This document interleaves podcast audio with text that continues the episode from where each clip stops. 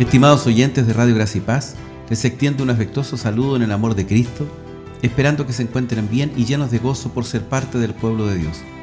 Recordemos que, sin importar las circunstancias que nos rodeen, el Señor siempre fiel nos guía, asiste, consuela y socorre en cada momento de nuestras vidas, proveyendo lo necesario para satisfacer nuestras necesidades tanto físicas como espirituales. Un día a la vez es el lema del creyente. Así debemos vivir. Mientras aguardamos con anhelo la venida del Señor Jesucristo, me gustaría compartir con ustedes algunas noticias relacionadas con la obra del Señor. Nos llegó un informe en donde unos hermanos, Jean-Claude y Brigitte, su esposa, que ellos viven en Madagascar, en África, en la capital Antananarivo, y reportan lo siguiente. Este es un informe de septiembre del año 2022. Y dice así. Comenzó el domingo 7 de agosto en nuestra capital una nueva asamblea en otro barrio. A varias hermanas le resultaba difícil viajar durante dos horas en autobús para asistir a las reuniones. Brigitte y yo asistimos a esta nueva asamblea cuando estábamos en Antananarivo. De hecho, estamos viajando mucho estos días visitando nuevas asambleas que han surgido recientemente en la isla. No hace mucho tiempo estuvimos en el este para visitar dos, pero aún quedan más de 20 por visitar en otras partes de la isla, sobre todo en la región sureste de esta zona. En cuanto a la distribución de la Biblia, tenemos una verdadera preocupación porque la demanda de la Biblia en lengua malgache es fuerte y ya no tenemos ninguna. Estuve fuera durante dos meses para acompañar a mi madre quien se encuentra enferma y Brigitte aprovechó esta oportunidad para ayudar a las librerías de las afueras de Antananarivo. Tenemos ocho librerías en Madagascar, pero no me di cuenta de que estaban quedando muy pocas Biblias, de modo que pronto ya no podíamos satisfacer las demandas de nuestros clientes. En consecuencia, me veo obligado a decirles que esperen la llegada de los dos próximos contenedores en octubre con 35.000 Biblias, así como todos los calendarios de 2023. Esta escasez da una idea de la demanda de Biblias en Madagascar. Actualmente, con un grupo de siete hermanos y hermanas, estamos trabajando para poner melodías a los himnos. En pocas palabras, los 271 himnos del himnario francés han sido traducidos al malgache, pero aún no somos capaces de cantarlos. Así que busqué y encontré a una señora cristiana y a su hijo que tienen dotes musicales para crear nuevas melodías típicamente malgaches, de modo que podamos cantar los himnos traducidos con estas melodías o con otras conocidas en los círculos cristianos. Se trata de un trabajo complejo y bastante difícil, pero se han completado 40 himnos y los resultados han sido bastante alentadores. Es nuestro deseo cantar para la gloria de Dios en las reuniones de la congregación y en la vida cotidiana. Por favor, oren por nosotros. Hasta aquí las noticias de Jean-Claude y su esposa, que, hermanos que viven allá en Madagascar. Continuando, nos trasladamos ahora de África a América y en Canadá eh, hay un ministerio a los judíos de Gideón e Irene, su esposa, y ellos envían su informe también en el mes de septiembre del año 2022. Así que procedo a leer su, carta. Ontario, septiembre de 2022. Confiamos en que al recibir y leer este informe se encuentre bien y regocijándose en el Señor. Al tratar de alcanzar a nuestro pueblo, nosotros como otros que sirven entre el pueblo judío, presentamos el Evangelio del Mesías a partir de las Escrituras en hebreo. Actualmente estamos grabando una nueva serie titulada Profecías del Mesías, Alabamos a Dios por la buena respuesta que hemos recibido de los creyentes que comparten estos mensajes con otros, incluidos sus amigos judíos. El Mesías en las escrituras hebreas es un tema importante para compartir con judíos cercanos, ya que hay que recordar que el Nuevo Testamento no es considerado como la palabra de Dios por el pueblo judío. Alabamos a Dios por esta verdad que el apóstol Juan escribió sobre Jesús el Mesías en Apocalipsis 19, el verso 10, y dice, el testimonio de Jesús es el espíritu de la profecía. La mayoría de los judíos no poseen un ejemplar del Nuevo Testamento. Lo más probable es que nunca hayan visto uno, y mucho menos que lo hayan leído. Personalmente, tardé un tiempo en atreverme a abrir el Nuevo Testamento, y para mi sorpresa, descubrí que el Nuevo Testamento fue escrito por individuos judíos que creían que Jesús era realmente el Mesías. Me conmoví con las primeras líneas del Nuevo Testamento, en las cuales se puede leer, libro de la genealogía de Jesucristo, hijo de David, hijo de Abraham. Abraham engendró a Isaac, Isaac a Jacob, y Jacob a Judá y a sus hermanos. Mateo 1, versos 1 y 2. La lectura acerca de la genealogía de Jesús, nuestro Mesías, desde el primer capítulo del Nuevo Testamento, asegura al lector judío que Jesús no es alguien salido de la imaginación de algún religioso hace muchos años atrás, sino que es realmente aquel mismo prometido a Israel. Por favor, oren con nosotros y por nosotros mientras trabajamos en la preparación, grabación y emisión de esta nueva serie de videos sobre las profecías del Mesías en las escrituras hebreas. Tuvimos el privilegio de dirigir un grupo de excursión bíblica a Lancaster, Pensilvania y Washington, D.C. Fue una bendición estar juntos en este viaje de cinco días en autobús con casi 50 personas. Algunos de los aspectos más destacados de la gira fueron los museos de la Biblia y del Holocausto en Washington.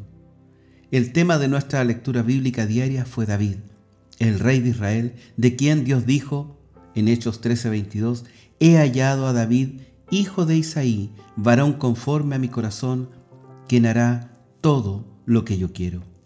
En la lectura diaria sobre el primer libro de Samuel con el grupo, examinamos la forma única en que Dios llamó y trató a su siervo David, quien llegó a ser el rey de Israel. Como sabemos, David vino a ser la persona a través de la cual el Mesías, Jesús, nació en este mundo, de quien el ángel le dijo a María, lo podemos leer en Lucas, el capítulo 1, versos 30 al 33. No temas, porque has hallado gracia delante de Dios, y ahora concebirás en tu vientre y darás a luz un hijo, y llamarás su nombre Jesús. Este será grande y será llamado Hijo del Altísimo, y el Señor Dios le dará el trono de David su padre, y reinará sobre la casa de Jacob para siempre, y su reino no tendrá fin. Visitar el Museo del Holocausto fue muy conmovedor y triste, mientras que visitar el Museo de la Biblia fue un estímulo, ya que la palabra de Dios nos asegura su plan eterno de salvación por Jesús nuestro Señor. Hasta aquí el informe del hermano Gideón e Irene, hermanos que trabajan entre el pueblo judío, como Jean-Claude y Brigitte, su esposa, también estos hermanos piden oración por ellos, por su obra, por la obra del Señor. Y como el apóstol Pablo nos dice en 1 Corintios 15, versículo 52, Así que, hermanos míos amados, estad firmes y constantes, creciendo en la obra del Señor siempre sabiendo que vuestro trabajo en el Señor no es en vano.